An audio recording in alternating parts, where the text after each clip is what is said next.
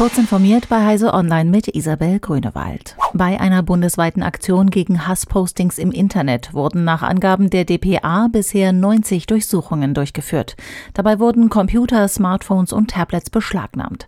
Die Verdächtigen sind durch beleidigende und hassverbreitende Postings in sozialen Netzwerken ins Visier der Ermittlungsbehörden geraten. Auch die Verbreitung nationalsozialistischer Symbole wird den Verdächtigen zum Teil vorgeworfen. Das Posten strafbarer Hasskommentare ist kein Kavaliersdelikt, mahnte der Hate Speech Beauftragte der bayerischen Justiz, Oberstaatsanwalt Klaus-Dieter Hartleb. Es drohten ernsthafte Konsequenzen.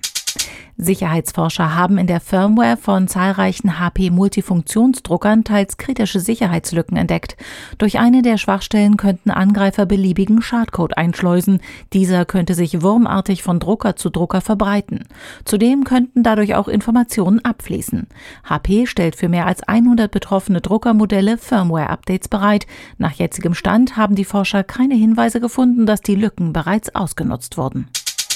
Da Teenager im Umgang mit sozialen Netzwerken oft versierter sind als ihre Eltern, gibt Instagram Erziehungsberechtigten einen Leitfaden für mehr Sicherheit im Internet an die Hand.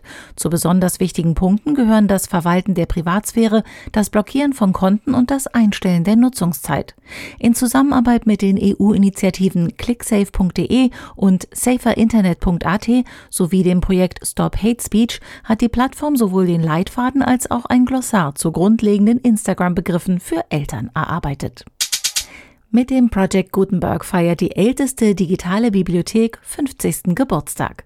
Der 2011 verstorbene Michael Hart startete das Project Gutenberg als Student an der Universität von Illinois, als er am 4. Juli 1971 die US-Unabhängigkeitserklärung an einem der ersten Mainframe-Computer abschrieb und abspeicherte.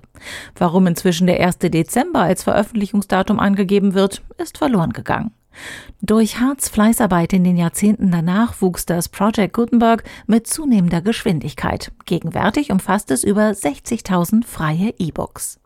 Diese und weitere aktuelle Nachrichten finden Sie ausführlich auf heise.de.